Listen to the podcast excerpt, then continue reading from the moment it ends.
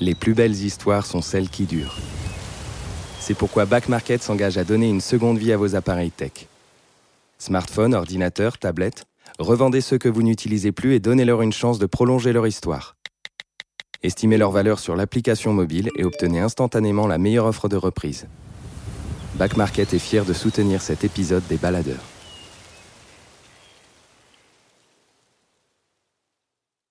Les baladeurs, une série audio Les Others. Des balades, des aventures, des aventures, des mésaventures en pleine nature. Prêt pour le départ? Prêt? C'est parti.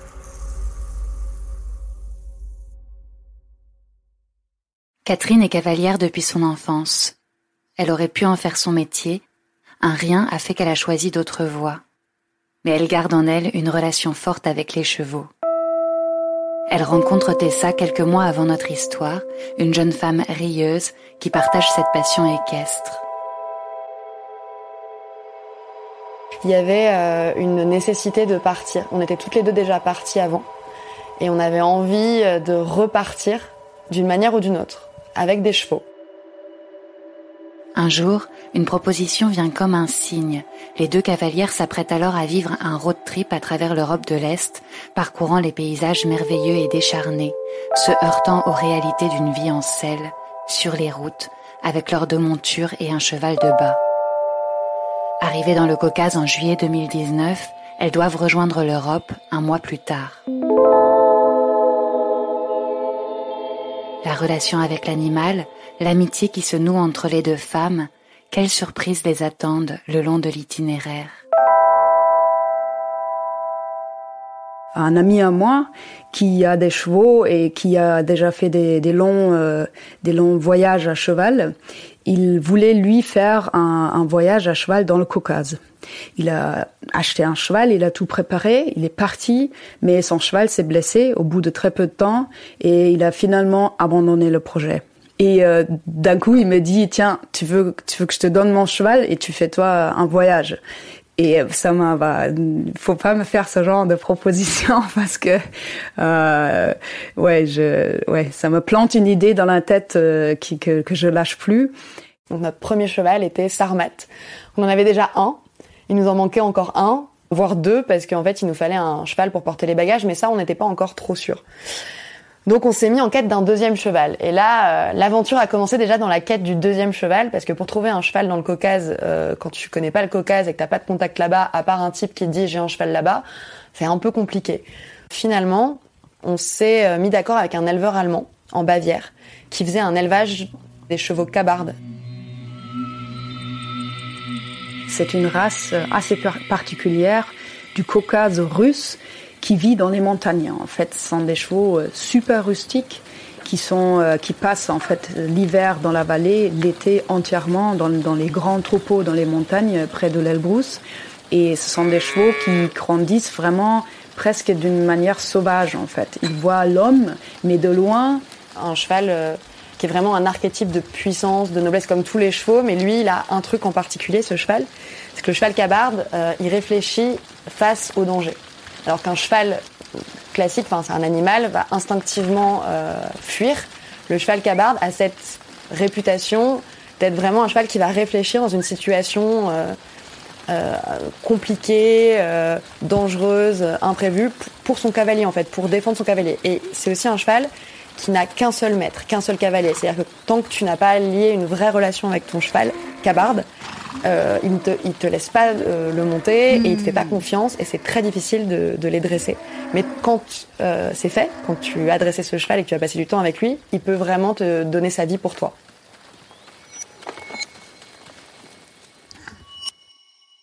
Et il y avait un éleveur euh, en Allemagne donc, qui était intéressé par, euh, par le fait de ramener un cheval cabarde. Il faut savoir que ramener un cheval du Caucase en transport classique, en camion, ça coûte extrêmement cher. Donc L'idée, c'était que nous, on fasse le voyage pour qu'on ramène ce cheval à pied. En tout cas, avec des passages de frontières, forcément, euh, en camion, parce que t'as pas le droit de passer les frontières à cheval. Ça, je l'ai appris aussi sur le tas. Hein. Sur moi, je me suis dit, je vais passer toutes les frontières à cheval, euh, comme à la belle époque, allons-y. Mais en fait, non, ça, c'était avant.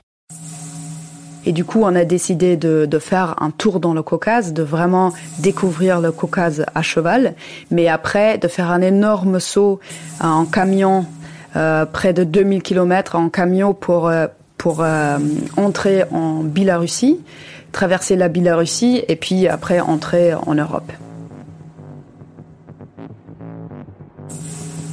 Une bonne semaine avant le départ, je me suis rendue sur place à Nalchik pour les derniers préparatifs. Et là encore, euh, il fallait ferrer les chevaux, il fallait préparer les chevaux, trouver tout le matériel. Il fallait construire avec un, un cellier, un monsieur super sympathique qui m'aidait beaucoup à, développer une structure de bas pour le cheval de bas. C'était comme l'intérieur d'une selle sans la couverture en cuir où on peut euh, mettre tout, toutes les affaires. On partait euh, finalement avec trois chevaux, deux chevaux euh, pour nous, les cavaliers, et un troisième pour l'équipe, enfin, pour l'équipement, pour, pour, les sacs de couchage, la tente, etc. Et 36 000 choses comme ça. C'était vraiment, euh, c'était euh, un grand boulot les derniers, les derniers quelques jours avant le voyage. Puis Tessa m'a rejoint sur place. Quand j'étais dans l'avion, j'ai commencé à lire Lermontov, un héros de notre temps, un livre d'un auteur russe très connu et qui parle du Caucase énormément. Et j'étais déjà dans une espèce d'aventure pour, dans ma tête très littéraire, très romanesque. J'étais pas du tout dans le côté pratique. Et, et c'est là où, où j'étais heureuse de partir avec Catherine, qui elle avait vraiment une expérience euh, beaucoup plus euh, concrète euh, du voyage, parce que elle euh, avait euh, l'expérience déjà du bivouac, l'expérience euh, des sports extrêmes, de la, de la vie en plein air. Moi, j'avais dû camper une fois dans ma vie et encore une nuit. Donc, je suis vraiment partie avec la petite liste qu'elle m'a fournie en me disant voilà t'as besoin de ça ça et ça euh, le moins de choses possible parce qu'à cheval on doit être très légère. On avait vraiment deux sacoches chacune du matériel pour les chevaux. Donc moi j'avais ramené euh, une sangle un filet euh, on avait deux selles sur place euh, qu'on nous prêtait. Et donc moi j'ai rapporté je crois un cure-pied un licol éthologique parce que je voulais monter au maximum sans mort euh, le cheval à partir d'un certain moment parce que c'est une, c'était une démarche aussi euh, une relation avec l'animal euh, dans le respect, la confiance, la douceur et, et d'essayer de monter au maximum comme ça. Donc on a je suis arrivée vraiment avec avec très peu de choses, une tenue de rechange et et une brosse à dents. Et encore, j'étais, j'étais encore trop lourde par rapport à Catherine qui m'avait dit faut être encore plus légère. Donc on a allégé ensuite au fur et à mesure de voyage. On a laissé énormément de choses derrière nous et c'était assez chouette d'ailleurs de se délester au fur et à mesure de du superflu parce qu'on on, on se rend pas compte, mais on a besoin de très peu de choses pour voyager. Euh. Et euh, on a on a fait le tour des, des trois chevaux. Moi, je montais un jeune étalon Asker absolument magnifique. Quand je l'ai vu pour la première fois, je me suis dit, ça c'est vraiment un cheval extrêmement charmant et, très très beau. Il était jeune par contre, il avait que 6 ans, il était plein d'énergie et il était monté mais il connaissait rien en fait. C'était un cheval qui avait pas d'expérience, qui avait jamais voyagé, euh, mais qui avait des très très bonnes jambes. Les deux autres chevaux, il y avait un qui était euh, qui travaillait dans une petite écurie déjà depuis quelques ans. Il s'appelle Schweppes. Et moi, je choisis un autre cheval qui s'appelle Schweppes, qui est plus solide, euh, plus calme, qui a, qui, a un, le sang assez froid, euh, mais qui aussi euh, est, est, froid à la jambe et, donc qui avance pas beaucoup, donc assez fatigant à, à mener, mais euh, mais qui est un cheval euh, adapté à ce qu'on essaye de faire. Le troisième cheval, il s'appelle Sarmat, pas très beau en fait, super rustique, pas très intelligent non plus. En fait, c'est celui des trois qui s'est toujours enroulé avec la corde la nuit et il s'est blessé. Il a fait plein de choses, mais il, il s'est jamais plaint. En fait, c'est le seul cheval avec le, lequel on n'a jamais eu de problème parce que il était ultra solide. Une fois qu'on avait nos trois chevaux, donc Sarmat, Asker et Schweppes, on s'est préparé euh, principalement dans l'écurie d'Azamat, qui était vraiment l'éleveur le plus euh, bienveillant de tous et la personne, euh, la, la, notre meilleure interaction sur place. Lui, il a un troupeau de 300 chevaux cabards qu'il élève à 10 km du Mont Elbrus, qui est donc le plus haut sommet d'Europe. Et dans son écurie, alors euh, c'était des espèces d'anciens bâtiments, euh, un peu comme des colcos, mais ça ressemblait à à des baraques. Il y avait quelques chevaux là, et puis les autres étaient en liberté. Il avait deux gros chiens cabardes qui aboyaient systématiquement quand on arrivait, avec les oreilles coupées, ce qui est ce qui est assez brutal quand même. Et il y avait euh, une espèce de ferme désaffectée, à moitié, enfin, où le toit s'était à moitié effondré.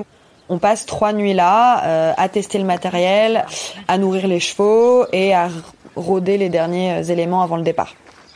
Azamat, l'éleveur de, mon cheval Asker, qui était très très gentil, qui nous chargeait des masses de, de bouffe, d'un kilo de cacahuètes, de plein de choses pour qu'on meure pas de faim pendant notre voyage, mais qui m'interdit à, aller dans une certaine direction. Et la direction, c'était justement bien sûr la direction que j'avais choisie. C'était euh, la Kabardino-Balkarie, c'est la région d'où viennent les chevaux kabardes, qui est une région donc dans le centre du, Caucase et qui est flanquée d'un côté par la Tchétchénie, qu'on connaît euh, par des histoires pas très plaisantes, et de l'autre côté par la Tcherkessie. Ce sont tous des peuples différents, dans des républiques différentes, qui bien sûr font partie de la Russie, mais qui ont à chaque fois un peu leur culture à elles. Et la culture euh, kabarde et surtout la religion, c'est la religion euh, musulmane, mais très très modérée. Ce sont des gens qui se voient eux-mêmes très modérés, très très gentils, et ils pensent que les voisins à droite et à gauche, enfin à l'est et à l'ouest, sont des méchants des méchants et qui euh, sont des euh, plus ou moins des mangeurs d'hommes, mais certainement des mangeurs de filles. Donc, il m'interdisait pour le coup de, de se diriger plein ouest, ce qui était mon plan parce que je voulais longer la chaîne de montagnes pour après aussi se s'enfoncer dans les montagnes et à l'altitude parce que bon, on est dans le Caucase pour les montagnes quand même et pas pour se traîner dans les champs de blé de, de la plaine, c'est pas très intéressant. Et du coup, il, il m'interdisait carrément d'y aller. Donc on avait décidé que euh, Catherine montrait euh, euh, Asker qui était les talons en tête. Moi j'allais monter Schweppes et en cheval de bas on avait mis Sarmat. Et euh, pour avoir les deux chevaux euh, liés sans que j'ai sans cesse besoin de tenir la corde, donc la longe, on avait en fait le Azamat et, son fils m'ont montré comment attacher la longe à la queue de mon cheval de, de Schweppes. Donc il a enroulé en fait la, longe euh, d'une certaine façon avec un nœud comme un nœud euh, marin, mais autour de la queue de, mon cheval, ce qui fait que en fait le, cheval est obligé de suivre derrière sans pouvoir partir sur le côté, dévier et sans passer devant. Et euh, que moi j'ai en plus liberté dans, dans, dans, à l'avant-main. Donc c'était c'était c'était c'était super pratique. Sauf que euh, moi je fais euh, le nœud une première fois puis forcément mon nœud se défait. Je me retrouve au bout de 100 mètres avec un cheval qui se balade derrière qui est plus attaché. Et là tout de suite euh, Azamat Aline Slimane débarquent en disant vous voyez bien on vous avait prévenu vous pouvez pas vous débrouiller toute seule ils nous refont le nœud en plus serré et on repart et là ils nous regardent partir et ils nous font des petits signes de la main, mais vraiment ils étaient émus et, et inquiets, donc c'était assez touchant. En très peu de temps, en fait, ils s'étaient vachement attachés à nous. Euh, et donc on part euh, pour euh, une première étape d'une trentaine de kilomètres.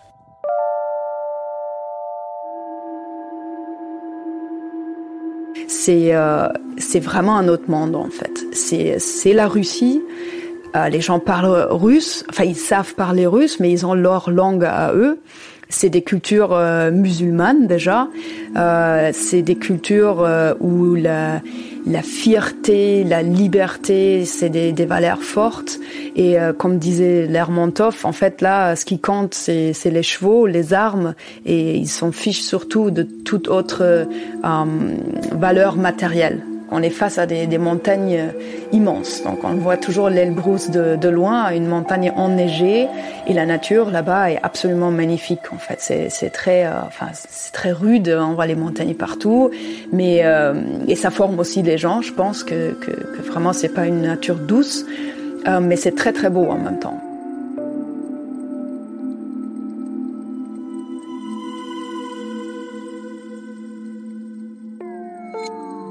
Et une autre particularité, c'est qu'il y a partout des chevaux.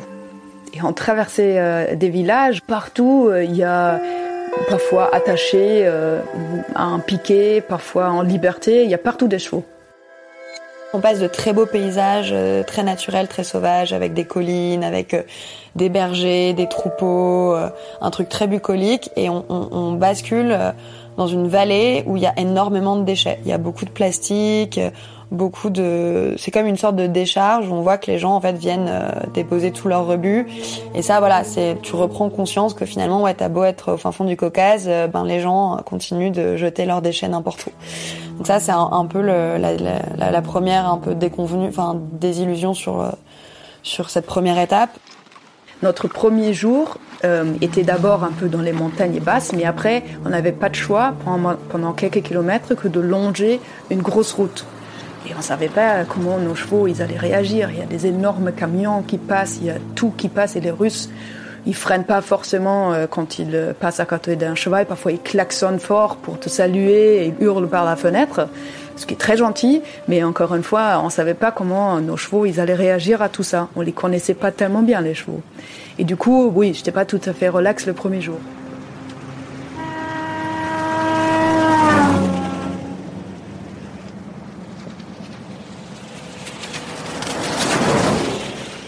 Finalement, on passe par des villages assez gris, assez tristes, où chaque portail euh, est très coloré. En fait, les maisons sont très grises, toujours un peu en construction, mais les portails sont très colorés et des couleurs très vives.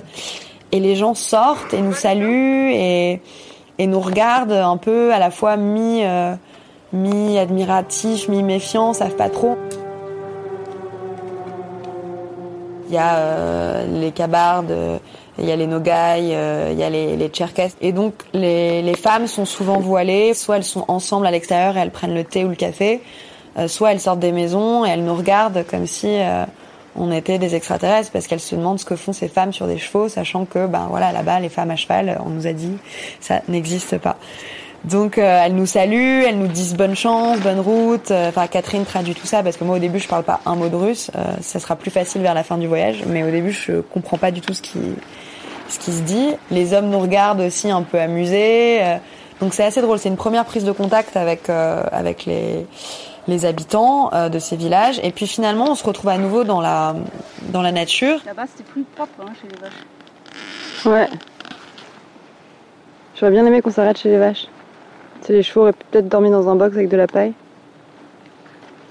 Je me sentais pas tout à fait euh, confiante comment ouais, ça va se passer parce que j'avais jamais fait ça. Quand je suis à, à, vélo, je connais mon vélo, c'est simple, je sais le réparer, euh, je me débrouille, j'ai ma tente, euh, je peux trouver un, un endroit où, où m'installer pour passer la nuit. Par contre, avec les chevaux, on a trois chevaux, il faut toujours s'occuper de ces chevaux-là. La nuit, il faut trouver un endroit où ils peuvent à avoir à boire, ils peuvent brouter, ils ont tranquillité. Um, il faut pas qu'ils s'échappent pendant la nuit. On n'avait pas vraiment eu l'opportunité de tester notre système, de les accrocher avec les piquets.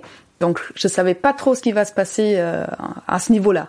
Fait nuit, euh, autour de 7h30 du soir, 8h, la nuit commence à tomber. Donc, ça avait, on, avait, on avait pas mal de marge.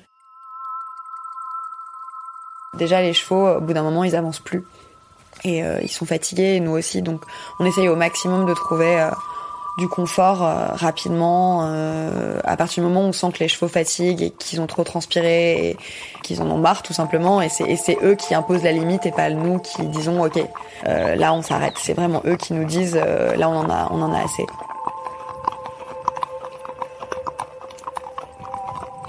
Petit à petit, on connaissait mieux les chevaux et euh, on s'apercevait euh, vraiment assez rapidement que ces chevaux sont extraordinaires. En fait, ils ont d'un courage et d'un calme vraiment extraordinaire.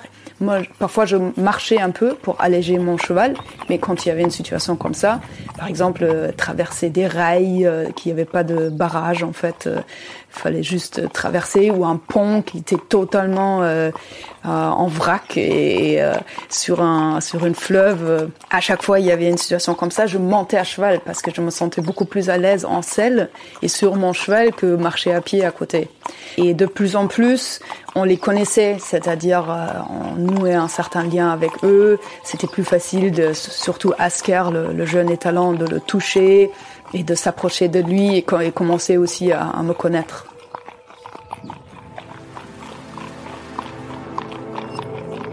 On arrive dans des collines où là, effectivement, il n'y a rien ni personne et on est seul avec les chevaux, mais on est attaqué par un, un essaim de frelons et, euh, et, de, moustiques. C'est-à-dire que c'est tour à tour les frelons ou les moustiques, ou les deux en même temps. Les chevaux deviennent complètement fous, on, part au grand galop dans les collines, et euh, nous-mêmes, euh, en fait, on est couverte d'insectes et c'est insupportable, et ça rend les chevaux dingues. Et donc on se dit, voilà, on pourra pas camper là ce soir parce qu'il y a trop d'insectes. Et on, on continue, là la nuit commence à tomber. Il faut qu'on trouve un endroit où passer la nuit. Et finalement, on passe devant une ferme et avec un, petit ruisseau qui coule devant. Et je me dis, ok, on a un point d'eau, il y a une ferme, il y a un chien, il y a des vaches, il y a des moutons, forcément un espace où on peut, peut s'installer pour la nuit. Et là, je vois au sommet de la colline, de l'autre côté du portail de la ferme, un berger qui est à cheval et qui crie. Et je ne sais pas s'il crie euh, pour nous ou pour ses moutons, mais il y a tout un troupeau de moutons qui dévalent la colline et avec le berger qui galope derrière. Et je sens qu'il nous a repérés, mais de très très très loin. je me dis comment est-ce que si loin il a pu nous voir, nous toutes petites, tout en bas? Mais il nous a vus, il crie, et à ce moment-là, quand il crie, il y a quelqu'un euh, derrière nous un autre berger qui crie et qui lui répond, mais qui crie à des kilomètres. Il faut vraiment s'imaginer qu'il crie à des kilomètres de distance. Et donc j'entends derrière nous un autre type qui arrive, un berger qui rapplique de je ne sais, qui sort vraiment de nulle part en fait, et qui arrive avec un, cheval, un étalon en plus. Donc euh, Asker commence à piétiner. Là on se dit euh, wow wow wow, il faut qu'on calme le jeu parce qu'on a deux étalons quand même l'un à côté de l'autre. Il dit tout de suite entrez, entrez, vous êtes les bienvenus et il prend le cheval, il l'attache, il enlève la selle, il met euh, tout le bagage dans un coin et nous, on était aussi très étonnés, on s'attendait pas à ça. Et en cinq minutes, euh, les chevaux décellés sur un espèce de paddock et nos, euh, nos bagages au, au, sec parce qu'il annonçait la, la, pluie un peu. Et, et il nous invitait à, à les rejoindre dans la cabane. Ils avaient une espèce de petite maison, cabane pour manger.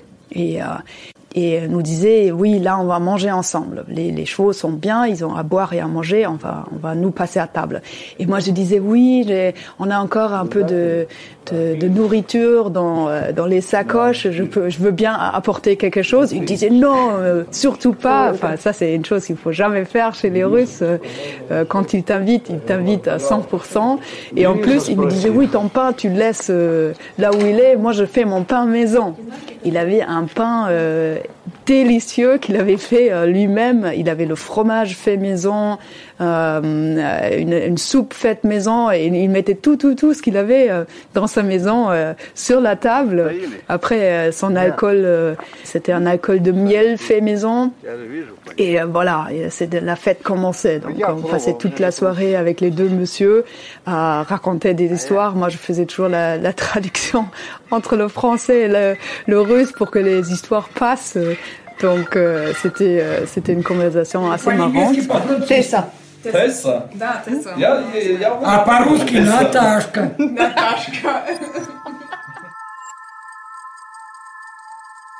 Et euh, le lendemain, les chevaux sont un peu plus frais, on repart. Et là, on décide de se faire une excursion jusqu'à des chutes d'eau. Enfin, Sultan et Madina nous avaient parlé d'une chute d'eau. On avait commencé à regarder un itinéraire possible avec eux en haut de, de, la montagne pour voir la chute d'eau. On campait la nuit là-haut et c'était la première fois qu'on était vraiment toute seule euh, dans les tentes avec les chevaux au piquet, euh, vraiment comme il le faut, euh, campement, campement avec les chevaux. On avait des bonnes tentes et sacs de couchage, voilà. Les chevaux étaient vraiment que au piquet. Il n'y avait pas de clôture, il n'y avait rien du tout. Euh, donc pour moi, c'était euh, c'était ça le, la grande question. Est-ce que ça va tenir? Et le, la nuit, j'ai j'ai dû sortir de ma tente euh, pour aller faire pipi et du coup je vois un de ces chevaux qui se balade quelque part et pas là où on l'avait laissé la nuit. Et du coup je pense qu'il y avait un nœud qui s'était défait. Il fallait encore euh, améliorer le, système. Ça s'est plus euh, passé euh, après.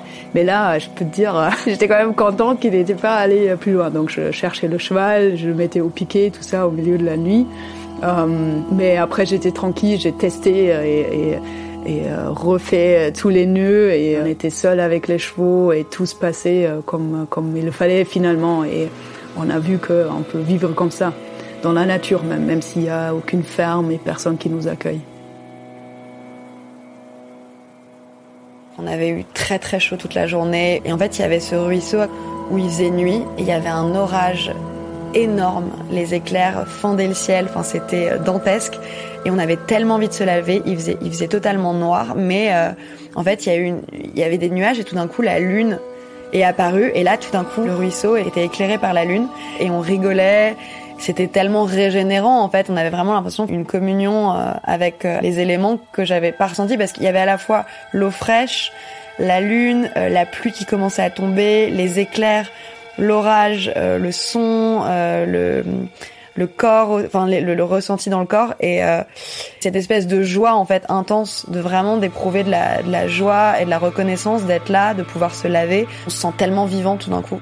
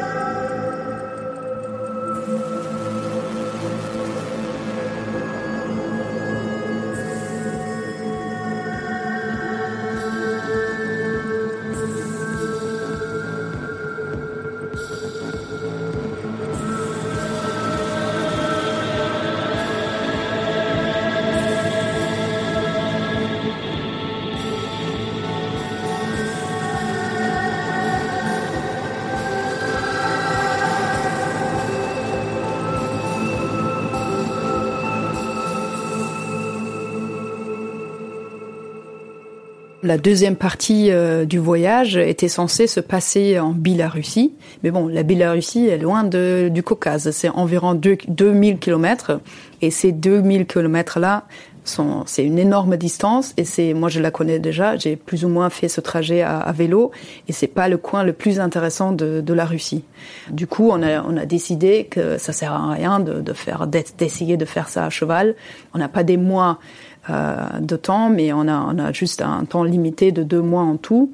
Encore une fois, il fallait organiser le camion, ce qui n'était pas facile. Il fallait payer le camion, trouver un chauffeur qui fait ce, ce qui est fiable aussi, qui fait des choses correctement pour faire ce trajet. On est parti de chez Azamat avec un immense camion qui ressemblait vraiment à un camion de cirque. Donc le, le type est arrivé, il s'appelait Ali. Le, la difficulté c'était de faire monter ses chevaux dans le camion alors qu'ils étaient jamais montés dans un camion. C'était le vrai départ aussi pour Azamat et Aline qui étaient donc les éleveurs euh, d'Asker. Et on s'est rendu compte qu'Aline euh, était euh, très très attachée à Asker, c'était son cheval. Il nous l'a laissé de bon cœur, mais en même temps, en fait c'était pas le cheval prévu, ça on l'a appris qu'après. C'est que c'était un autre cheval qu'on devait avoir mais qui avait été vendu avant qu'on arrive, mais on l'a appris qu'à la fin du voyage. Donc Aline, pour lui, voir les partir Asker, c'était très dur. Il avait les larmes aux yeux et quand on voit un colosse cabarde pleurer parce qu'il voit son cheval partir, euh, ça, ça, ça m'a énormément touchée parce que je me suis rendu compte que ces types, euh, au-delà de l'aspect guerrier, au-delà de l'aspect patriarcal, d'une société très euh, finalement masculine autour du cheval, des éleveurs, des dresseurs et pas de femmes, ils avaient une sensibilité et une tendresse en eux pour leurs chevaux qui était similaire à, à la nôtre et qu'on était sur un plan d'égalité à ce niveau-là. Du coup, les, chevaux étaient bien dans le camion. Il y avait un trois sièges, le chauffeur et nous euh, à côté. On avait 2000 kilomètres à faire et on savait que nos visas s'arrêtent à un certain moment. Donc il fallait quand même passer la frontière. Ce qu'on savait pas, c'est que le type typiquement russe, encore une fois, il allait rouler pratiquement sans pause, les 2000 kilomètres. Il faisait 20 heures de suite. Il roulait euh, pas non-stop. Il faisait parfois des toutes petites pauses. Il fallait donner à boire aux chevaux. Il fallait aussi euh, peut-être sortir, aller aux toilettes ou, ou, manger quelque chose. Mais il roulait plus ou moins non-stop toute la journée et la nuit il s'arrête sur une espèce d'air, mais air russe. C'était comme un mauvais film de gangster avec une espèce de, de maison close et, euh, et un endroit où euh, je pense pendant la journée on peut manger, mais là c'était plus ou moins fermé, que des gens bizarres. Et heureusement finalement je trouvais une toilette et après hop, vite dans le camion, je ferme la porte et euh, et, et, il disait il faut que je, je dorme quelque, quelque temps. Et il était un peu hésitant, vachement poli avec nous, il nous servait à manger, il nous demandait toujours si tout va bien et tout. Mais bon, que faire? Parce qu'il y avait que les, deux sièges, impossible de dormir tous les trois sur euh, cette situation. Et je dis écoutez, euh, moi je me mets derrière euh, chez les chevaux. Dormez là parce que je voulais qu'il dorme. Il est quand même conducteur, il doit il doit conduire encore. Donc je prends mon sac de couchage, je m'allonge dans le camion derrière avec les chevaux, plus ou moins sur le foin. J'entendais le, le, son des chevaux qui broutaient le, foin et, euh, et donc je, je m'endormais et je me réveille quatre heures plus tard à 8 heures du matin parce que ça bouge. Et je me suis dit non, ils vont pas me laisser ici dans le camion avec les chevaux euh, et rouler encore une fois une journée entière, c'est insupportable. D'autant plus qu'il faisait chaud. En fait, il faisait très très chaud et encore devant, euh, c'était supportable parce qu'on pouvait euh, parfois ouvrir la fenêtre où ça allait. Mais derrière, chez les chevaux, il faisait très très chaud. Et du coup, j'ai appelé, je pense que j'ai appelé Tessa pour dire vous faites quoi là Vous partez avec moi derrière Non non, ils allaient juste se déplacer un tout petit peu pour un autre endroit où il y avait un café et on pouvait se laver un peu et et prendre le café pour après repartir. Finalement, on arrive euh, au bout de ces deux jours de camion. Euh, un lever de soleil magnifique et Ali nous fait du thé. On se sépare et on est un peu ému aussi parce que voilà, pendant deux jours, on, est, on était quand même tout le temps ensemble. On sort les chevaux du camion qui étaient très très très crevés parce que eux ils n'avaient pas bougé. Hein. Ils étaient depuis une, deux jours et deux nuits, ils étaient dans le camion. Donc ils étaient très fatigués, ils étaient, ils avaient maigri énormément. Euh, même si on les a nourris, on a donné à boire, mais c'est très très stressant pour les chevaux.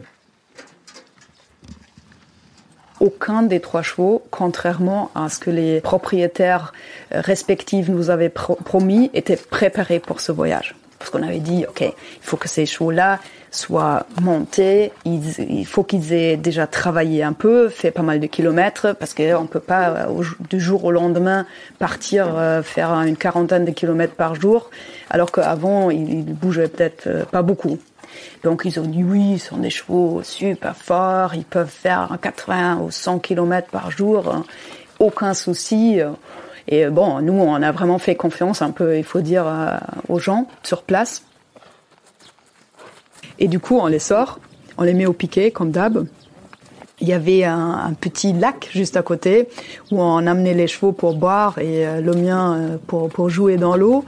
Et, et, puis nous, on plantait la tente et, euh, et on se reposait aussi.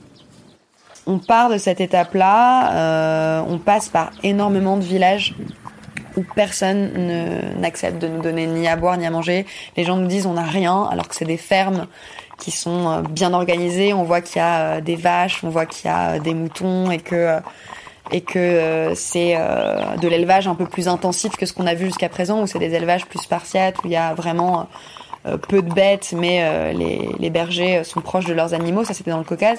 Là, la Biélorussie, c'est vraiment des fermes.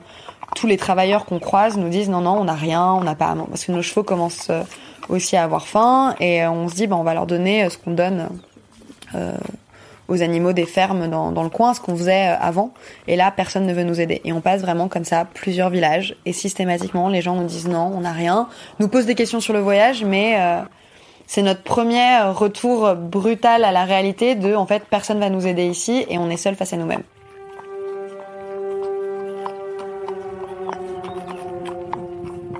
Tout le monde est énormément alcoolisé. C'est euh, alors c'était le cas dans le Caucase d'une certaine façon, mais de de manière plus célé on célébrait dans le Caucase, alors que là c'est vraiment s'anesthésier pour s'anesthésier. Donc il n'y avait pas du tout cette euh, ce rapport euh, euh, organique aux choses, il y avait un rapport beaucoup plus moderne en fait de en fait on va au supermarché, on va acheter de l'alcool et on va se bourrer la gueule. Donc c'était un peu plus triste. on est sur le bitume, on est sur les routes. Euh, on passe à côté de panneaux euh, qui nous indiquent qu'il y a un fort taux de radioactivité. On, est, on passe juste à côté de la frontière ukrainienne, euh, pas très loin de Tchernobyl. Et, et là, les paysages sont vraiment beaucoup moins romantiques que ce qu'on a vu jusqu'à présent. C'est-à-dire que on voit énormément de voitures, énormément. Les, les routes sont pas du tout agréables. Il y a énormément de trafic. Là, on a juste des gros camions qui passent à côté de nous à toute, à toute blinde et qui klaxonnent. Et voilà, on sent qu'il n'y a pas du tout la, même énergie en fait. Le lieu est, est, complètement différent. Et finalement, on se réenfonce euh, plus dans une forêt. On croise des chasseurs qui nous indiquent une direction, euh, on s'enfonce, on, on se perd, on se perd complètement, on fait des demi-tours, on revient sur nos pas, on essaie d'aller plus loin, on trouve pas d'issue, on fait quatre fois le même trajet, on tourne en rond sur nous-mêmes, on est euh, on est vraiment démoralisé. On commence à forcément dans ces cas-là, dans des moments comme ça, à, les tensions montent, on commence à, à s'engueuler et à se dire que euh, euh, il faut qu'on revienne sur nos pas, mais qu'on n'aurait jamais dû prendre cette route, mais pourquoi on a fait ça? Mais on n'est pas d'accord aussi parce que moi je veux traverser et je, et je, et je, lui dis, il y aura forcément une issue de l'autre côté de la forêt. Et elle me dit, pas du tout, il faut qu'on revienne en arrière. Il y aura forcément un point d'eau, on pourra plus traverser, on sera bloqué, c'est complètement stupide.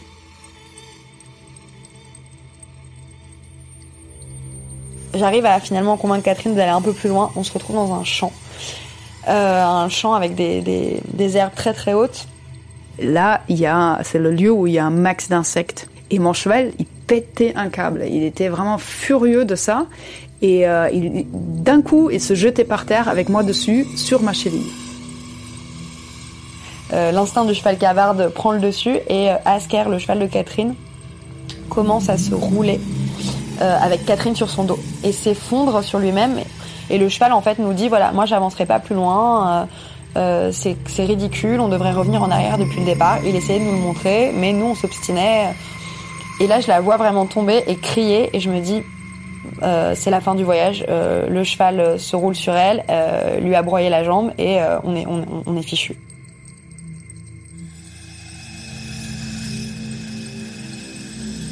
Je hurlais, il était allongé sur moi, vraiment. Je pensais, il m'écrase, il m'écrase le pied. C'était pas de sa faute, il, était juste énervé par les moustiques et euh, il est tellement rapide, il est très, tellement, euh, il se lève et j'avais super mal à la cheville. Je me suis dit, oh là là, j'espère que c'est pas cassé. Elle remonte, heureusement, il tombe au ralenti. Elle a euh, le pied enflé, mais c'est juste une entorse, mais quand même. Elle souffre, elle me le dit, et là, elle se laisse complètement c'est-à-dire que pour la, première fois depuis le début du voyage, je vois vraiment Catherine qui est affaiblie.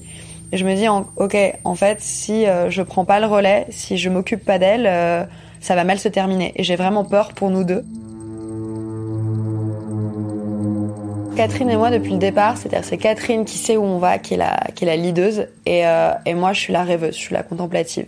Et à ce moment-là, je prends euh, la, la, direction des opérations, je dis à Catherine je vais nous sortir de là, je, je reprends un chemin à travers la forêt, je sais pas trop comment, euh, j'ai trouvé une, une, sortie, mais on récupère, on arrive à se mettre d'accord sur euh, euh une direction à prendre, et, et, je lui dis voilà si on va par là toujours euh, c'était euh, c'était côté nord-ouest de la forêt. Euh, on pourra euh, on pourra retrouver la route. Et là, elle me suit, elle se elle se laisse elle se laisse guider. Et je lui donne, en fait, j'avais apporté avec moi de la de la curcumine, qui est un anti-inflammatoire assez puissant. je lui donne ça, je me je descends de cheval et tous mes gestes sont extrêmement précis, extrêmement rapides et j'ai l'esprit très clair et je, je sais qu'on va s'en sortir et tout d'un coup j'oublie complètement le fait qu'on soit dans cette forêt, qu'on soit dans une situation un, un peu critique et je sais que euh, je vais, je, vais, je vais nous sortir de là. On arrive à la sortie des bois et, euh, on retrouve la route. Et là, euh, ben, soulagement pour, pour, pour toutes les deux parce qu'on est sorti d'affaires. Et puis moi surtout, il y a eu vraiment euh, un avant-après. Je sais pas comment j'ai fait pour remonter là-haut et j'avais très très mal à la cheville. Du coup, ce que je faisais pour trotter, parce qu'on passait beaucoup de temps au trot et au galop, ce qui est mieux pour les chevaux, pour ces chevaux en tout cas, que de faire beaucoup beaucoup d'heures en, pas. Ça, ça les ennuie, ça les énerve. Vaut mieux faire un peu plus de vitesse. Et du coup, au trot, je me penchais avec, je m'aidais avec la main. Euh, je, je, la mettais devant moi sur la selle pour ne pas mettre du poids sur ma cheville droite. Je m'aidais avec la main, ce qui faisait que je poussais mon macelle sur le garrot de mon cheval. Je me rendais pas compte en fait. Euh, de ça, il avait une blessure sur le garrot, c'est-à-dire la selle avait frotté, ce qui est la pire des choses qui peut arriver, parce que quand il y a un problème de, de dos, il y a une plaie ouverte, on peut plus mettre la selle d'un grand problème.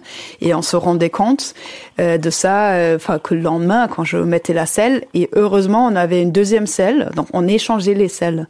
Et la deuxième selle elle était construite de sorte qu'elle avait justement là où il y avait la plaie elle avait un trou. Euh, ça épargnait la plaie. Donc je dis oh très bien on peut quand même continuer ça va se passer. Euh, ça va bien se passer.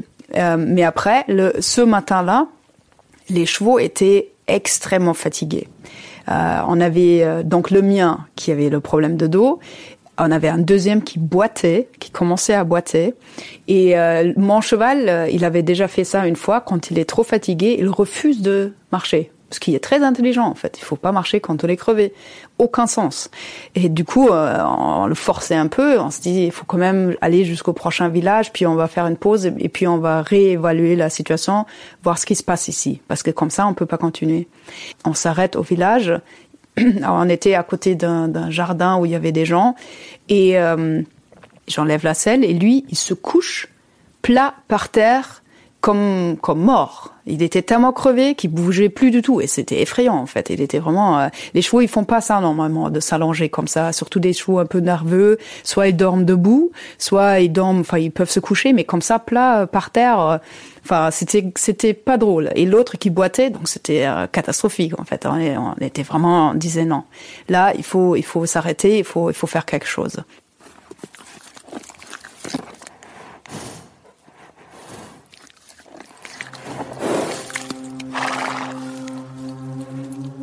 On essayait de faire plein de choses. On utilisait la bétadine pour, pour calmer l'inflammation. La, on, on essayait avec l'argile pour couvrir la plaie. On essayait de faire un pansement. Rien ne fonctionnait parce que le cheval, il bougeait.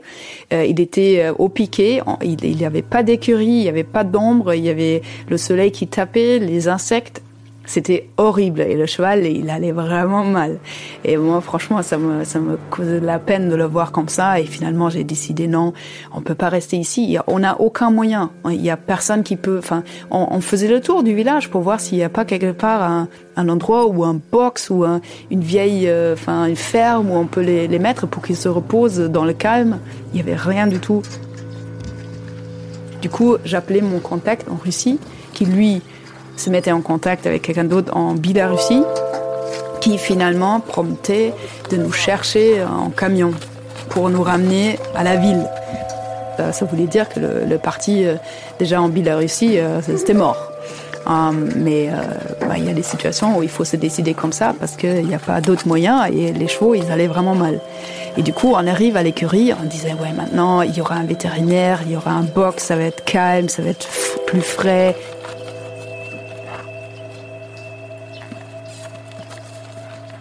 Et là, on atterrit dans une écurie euh, horrible. C'est vraiment un endroit, un, une, espèce d'écurie désaffectée où il y a des chevaux derrière, euh, des chevaux et pas que des chevaux, des, cochons, euh, des, vaches, derrière des grillages.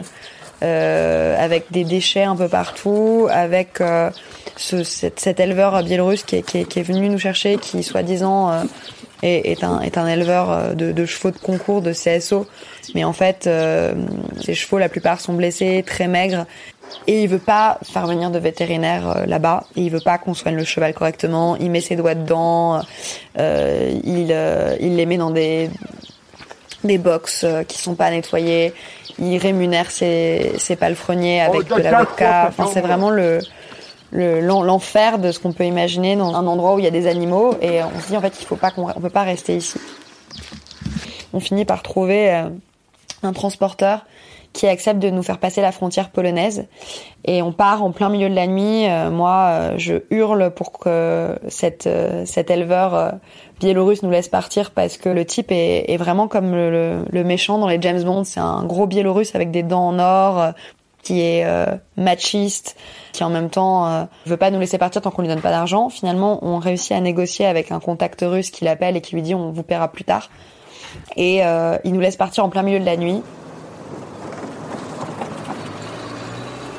On passe la frontière polonaise avec deux conducteurs, une femme et, son frère biélorusse, dans un camion complètement pourri avec des mouches, des restes de nourriture, absolument pas aux normes de sécurité, avec un vent derrière qui est euh, ballant et on sait pas trop comment les chevaux euh, vont tenir. Mais en fait, on se dit c'est notre seule euh, chance de, de quitter ce pays.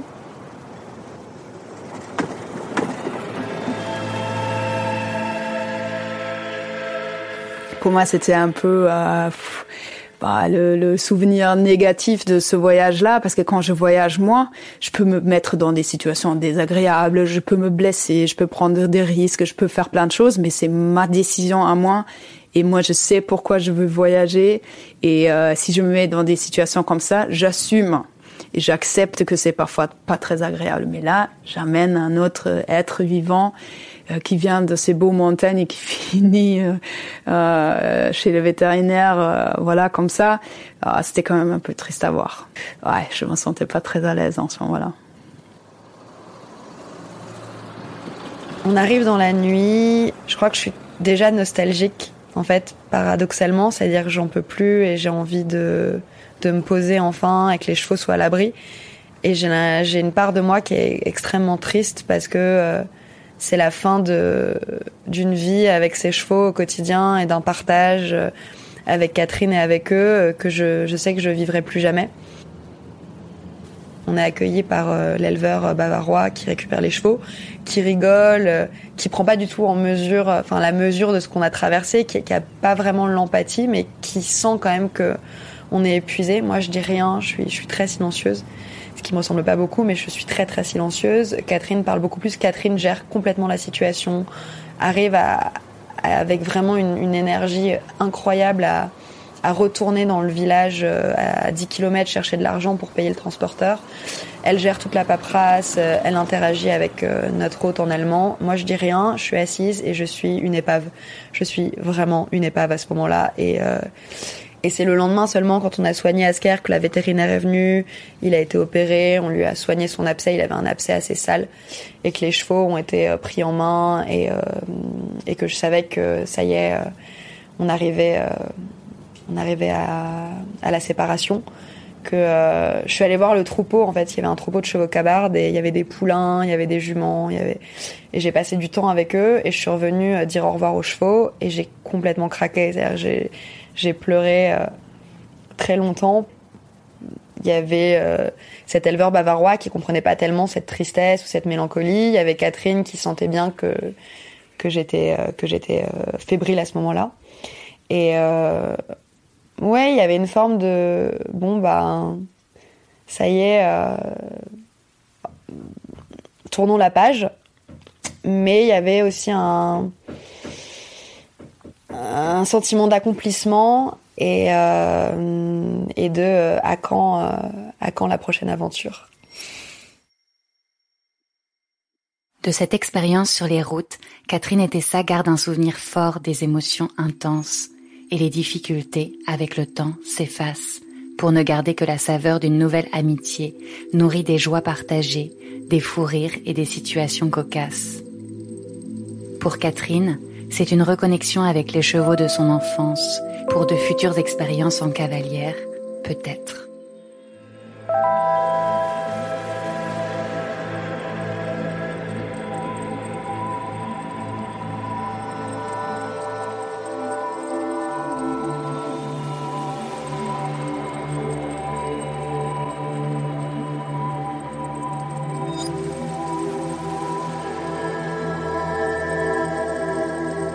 Les Baladeurs, une série audio Léo Zers, écrit et réalisée par Camille Juzo. La musique est composée par Alison Brassac et le mixage est de Laurie Galligani. Et dans 15 jours, nous vous retrouvons dans les traces de Joseph Kessel en Birmanie, à l'assaut de la vallée des rubis. À bientôt.